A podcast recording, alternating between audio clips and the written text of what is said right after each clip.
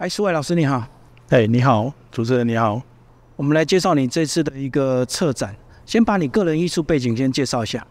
哎，你好，呃，我叫张苏伟，那我本身从事雕塑的工作已经二十几年，那我本身是台湾艺术大学毕业，那我主修的是石雕跟塑造，那这二十几年来就是一直从事雕塑相关的工作。然后也从事一些策展的工作，这样子。这一次的话，有荣幸被木雕馆去受邀策划这一次的国际交流展。那因为今年的主题是材质，那所以我们想了一个以香水的一个调性，因为所谓的香水里面有很多的调性。那既然是讲材质，我们就用了一个木质调的一个主题来回应。木雕馆的主题，然后去做一些发问，让作者在为什么当初会选择木材纸的这个创作里面，回到他最初的初衷，去发想我为什么会有用木材纸的这个动机。嘿，那因为每个作者他对于这个创作过程的一个感知，还有他对材料的认知。其实都不一样，所以相信在这样的提问底下，其实作者也会有很多不同的一个回应，然后也各自表述自己对创作的一些相关的理念。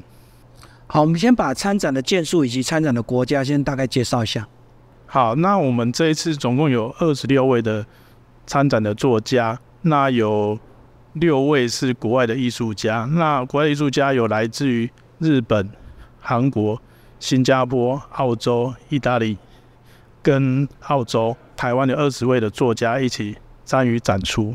好，接下来我们就来逛展场。我们在二楼的这个展区里面，我们第一件看到的是梁平正老师的一个作品。那梁老师的话，其实在呃国内是一个非常知名的一个艺术家。那他的作品，其实在木雕的这个领域里面，其实它有超越了传统木雕这个范畴的一种感觉。然后他在作品里面，嗯，他其实已经提出了他对于雕刻这个范畴里面他的自己的一个解释。那这件作品它其实是跟面具有关系。那其实我们看一下梁老师这件作品，他在他呈现的一个。头像的一个感觉里面，其实它的雕刻的纹理跟一般我们所看到的正常的木雕作品其实是不太一样的。那这是他个人的一个特别的语汇。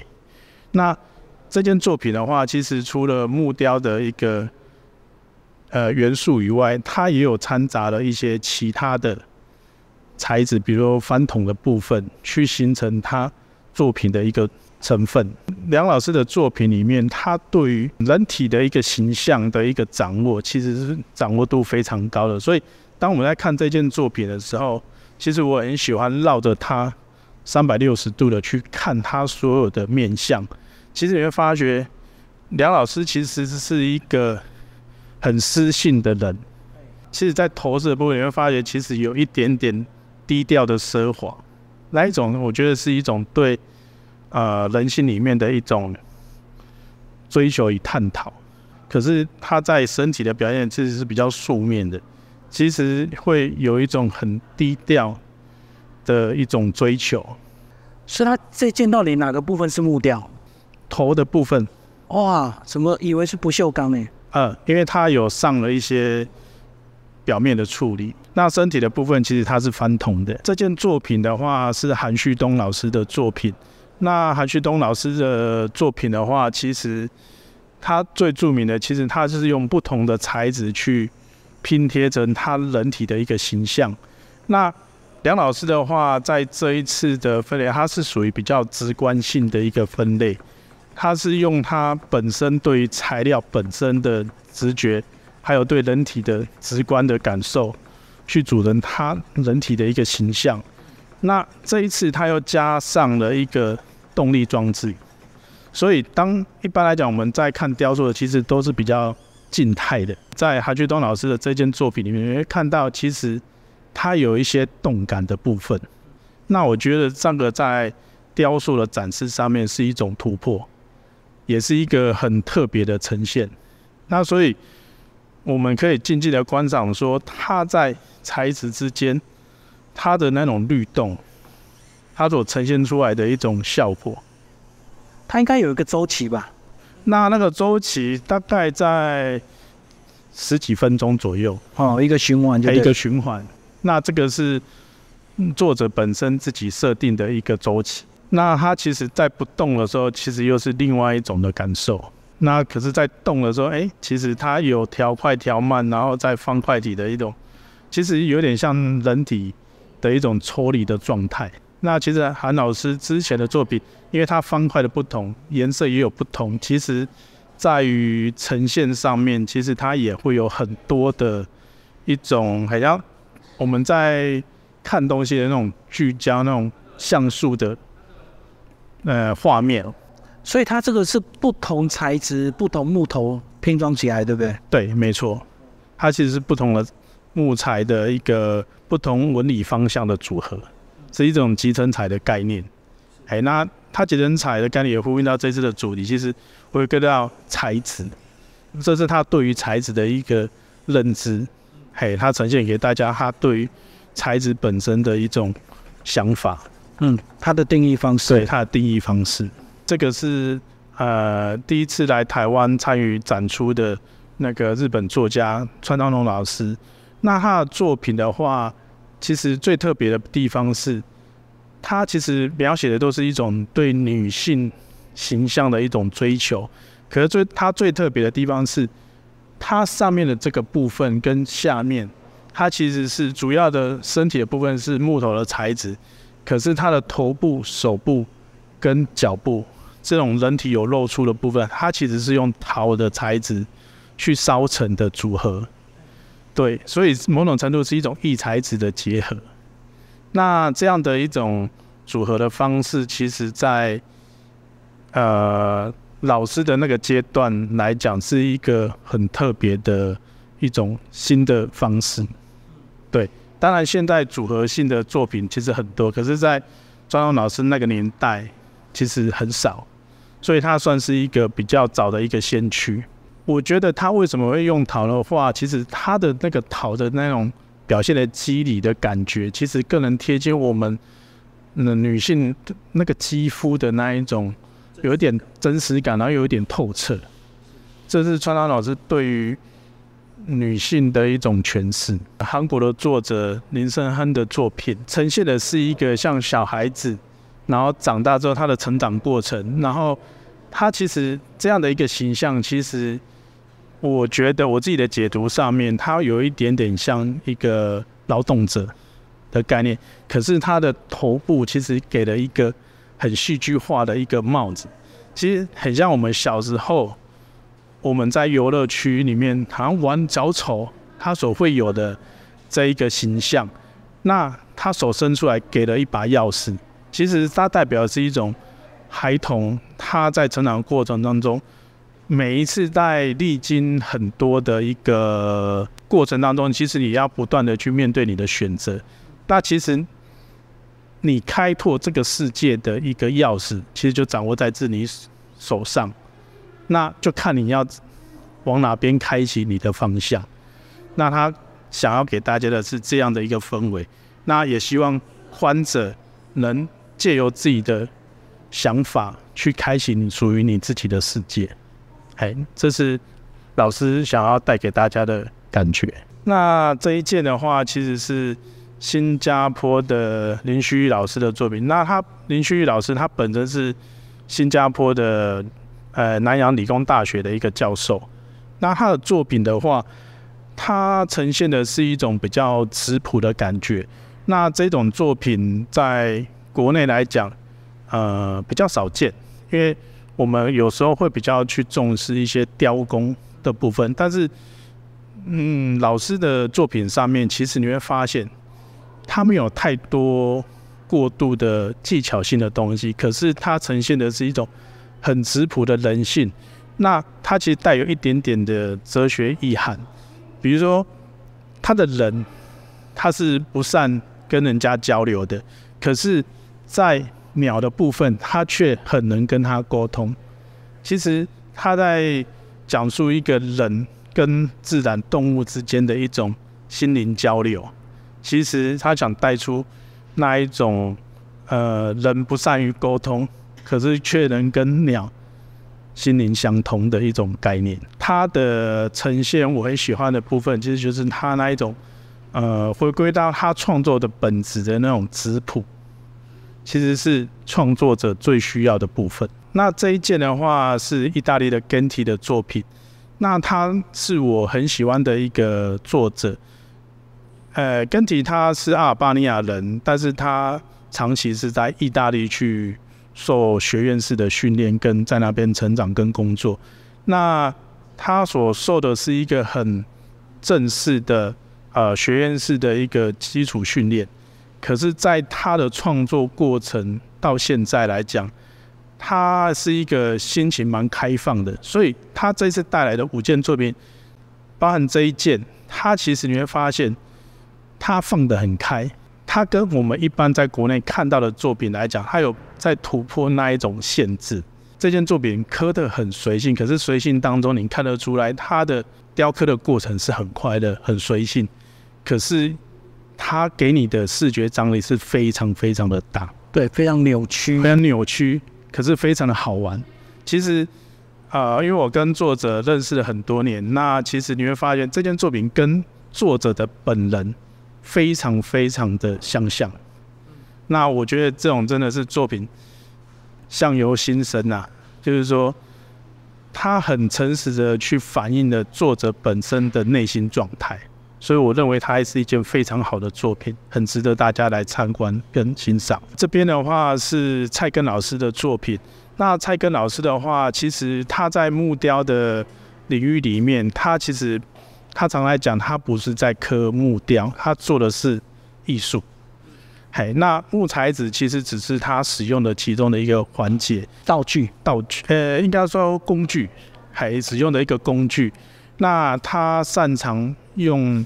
呃，一个现成物去组合成他心中的一个画面，那那个画面其实，在每个人的心中都会有。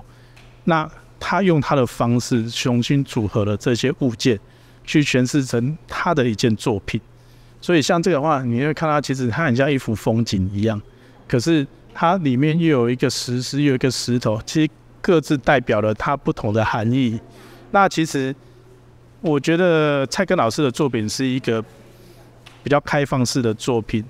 他虽然呈现的是他自己主观的一个画面，可是观者其实可以由他作品的呈现，每个人各自去解读出属于你自己的一个诠释的方式。那我想这是老师们他的作品给大家的一个感觉跟方向。那这一件的话是董明镜老师的作品。那他的做这次参展的一个作品，其实跟他以往的一个作品的形式不太一样。那其实我自己的话是非常喜欢呃董老师他这一件的作品，因为我跟董老师认识了大概有快二十年了。那这系列的作品来讲，它其实是他在诠释一个关于时间的概念，因为漂流木本身它富含了很多时间的。呃，累积，然后跟漂流跟移动，那到作者手上的时候，透过作者他本身的观察，其实他用作者本身很主观的一个意识去看待这件作品。那他希望，因为到他这样的一个年纪的时候，他想要随性、自然而然，跟以往的，比如说我们有一个既定的形象。我们只是努力的把它呈现出来，不太一样。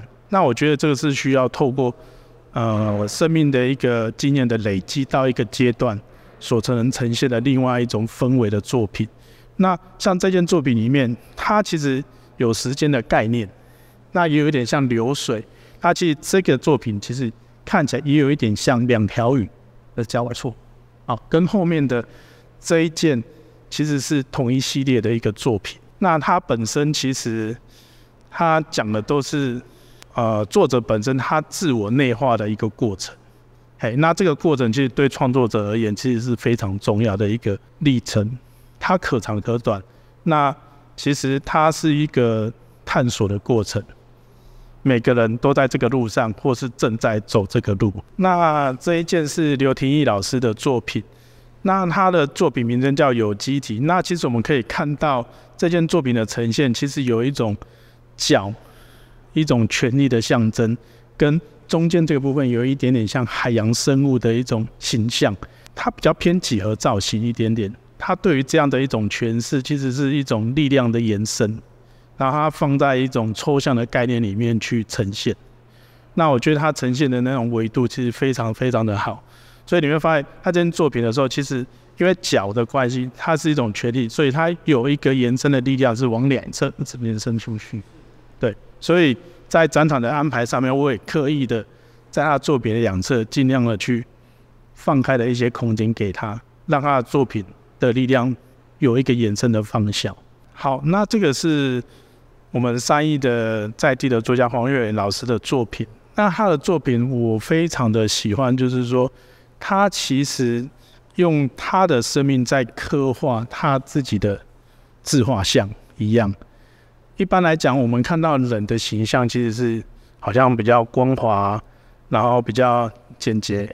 那其实黄老师他自己的话，其实每个人成长过程当中都会有一些呃事情。或是伤痕，那他其实他这种东西代表的是他所经历的每一次的经验跟伤痕，其实他没有刻意的去把它抹掉，而是留在这一个他作品的身上，让你去体会他所有的过程。其实他的力量是非常大的，而且很非常的深刻。我自己本身非常的喜欢，就张力很强，张力非常的强。那也代表了作者本身的生命力是非常旺盛。那这一件的话是陈凯志的作品。那他凯志老师的话，他基本上他一直喜欢做动物为主题。那这件事比较特别，是他是用树枝去构成动物的一个虚体的一个概念。那其实老师对于呃动物的形态还有树枝，它的一个解理方式非常的呃理解，所以它构成的这个画面，其实你会发现，其实虽然很简单，可是非常的有力，而且你也认得出来，它是一个动物的形象。那它创造的是一个虚的空间，这跟其他作品是不太一样的，可以让我们有一个对比的感觉去思考雕塑。哎，虚跟实之间其实是很好玩的一个过程。好，那这两件的话，其实是林允头老师的作品。那林老师的话，他一系列都是在讲究呃探索一个人跟自然或人与人之间的一个关系。那其实这一次的作品，比如以这一件来讲，它探讨的是一个人跟手机之间的一种关系。那现代人，因为他我们其实每天手机不离身。感觉好像已经跟我们分不开了。那其实他这边创造的是一个类似像水海的一个形象。实际上，我们人有没有办法坐在水面上是不可能的。可是创造了一个虚空间，其实它这个虚空间代表的是我们处的一个网际网路，所以我们都是浮在上面的。所以它借由这件作品去让大家反思。人跟手机之间的一种关系，然后最重要的，这个猫它是需要被关注的，可是竟然没有人去理它。那所以它在整个作品的呃表现上面，它反而把猫的颜色是做的最亮，然后反而没有去理他，他在顾着看他的手机。这讲的是一种人现在的一种抽离的状态，哎，也让人家去做一个反思。那接下来的这件作品的话，它其实。呃，就于木材子来讲，它是做一个挑战。它其实它是两个人对望，然后中间一张纸的一个形象。实际上，它是同一颗木材雕刻而成，它也在挑战木材的极限。那相对的，它也在呈现它一直以来所在关注的一个相对关系。那男女之间好像要吻在一起，可是实际上他们中间又隔了一张纸，好像是一种很安全性的一种之吻。可是好像有意识到，可是有一点主角，他讲的是一种人性中的一种暧昧的一种感感受，那就让观者自己去感觉说，最后他想呈现的。给你的一个思考或是画面是什么？各自去做解答。那这个的话是我们在意在地的赖永发老师的作品。那赖老师的作品来讲的话，他一样，他会呼应了这一次的一个主题木材子。其实，在早期，呃，不管是雕刻或是木木材的领域里面，对于风化腐朽的材质的材料，其实大部分的作者是不要的。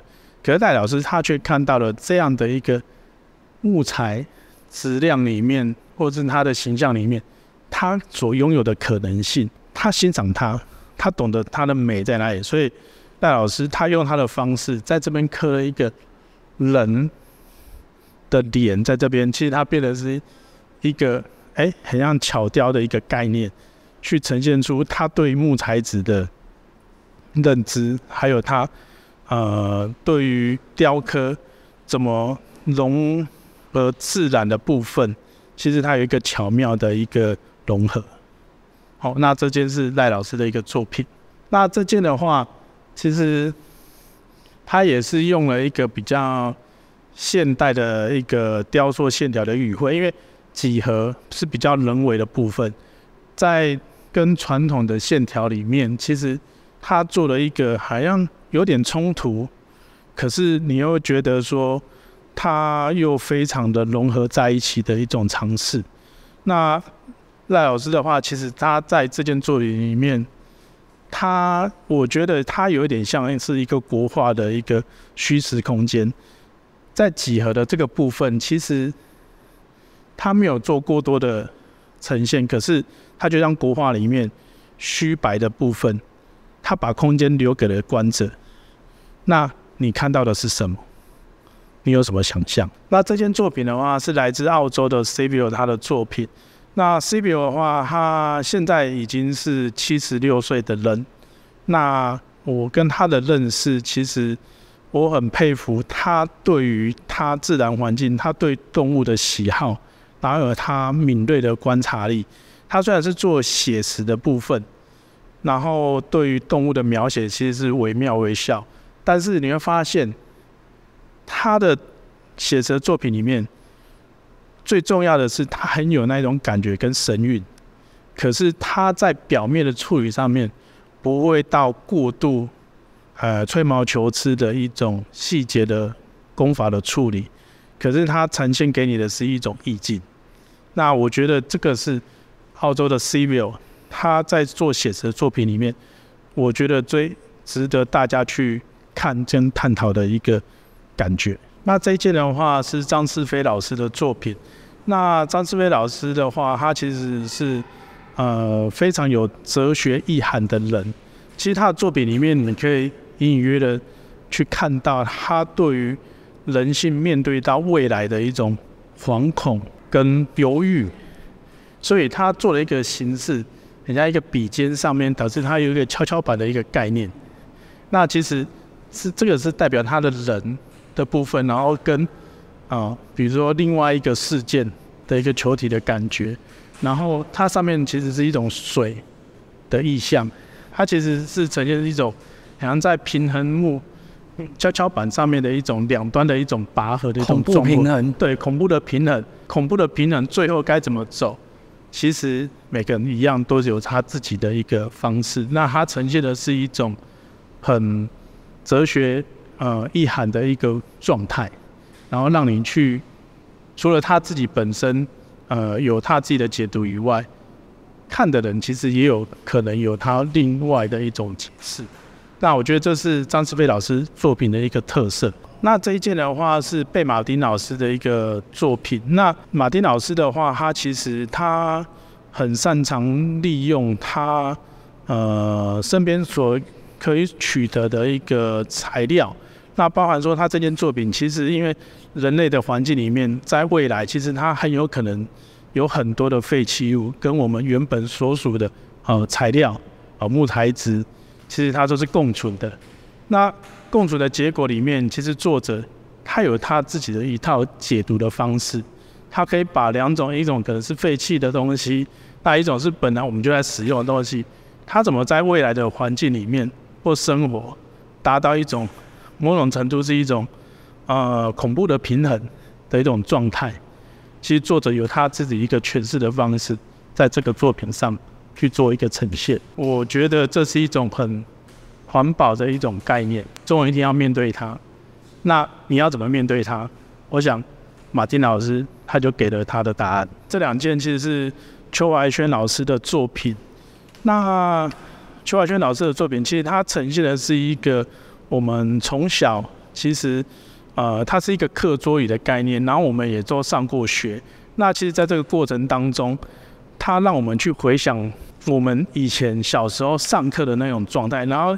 又加上说，它有透过一些动力的装置，你会听到哎，啪啪啪，很像翻书的一个声响跟作动，让你回复到以前读书的那个状态，然后去思考，哎，那个当下，假设你回到你那个当下的时候，你的感觉是什么？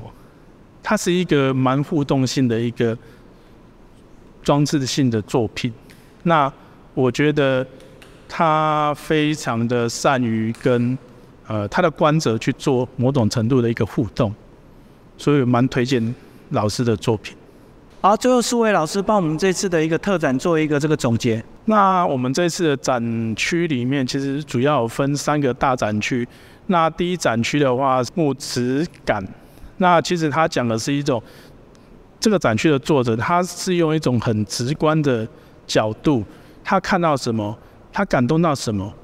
透过作者本身的呃能力，他直觉去发挥出来，是一种很直觉性的作品。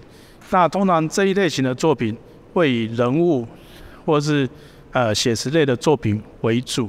那它直接的反映出作者的呃对于创作上的一种思维，所以它本身大部分的作品，它的张力都会特别的呃大。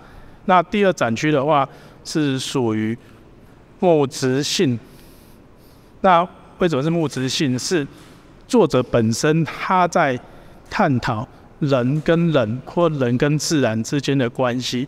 那这一类型的作者其实是属于一种自我呃内化的过程，他是在自我探索，所以。这样的作品里面，你常常会看到一种相互间的关系。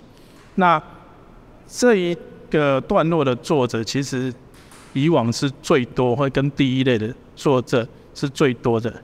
那第三个展区的话，是当你经过第一类、第二类的一个转化之后，到呃，你对于社会上的一些议题或是一些想法，其实你提出了你一个全新的概念。那这个部分，他全新的做出了一个诠释。那这是这一次木质调的一个交流展，它所呈现主要三个展区，它主要的一个分类。那期待大家来现场感受一下这些作品的一个魅力。谢谢。谢谢苏伟老师。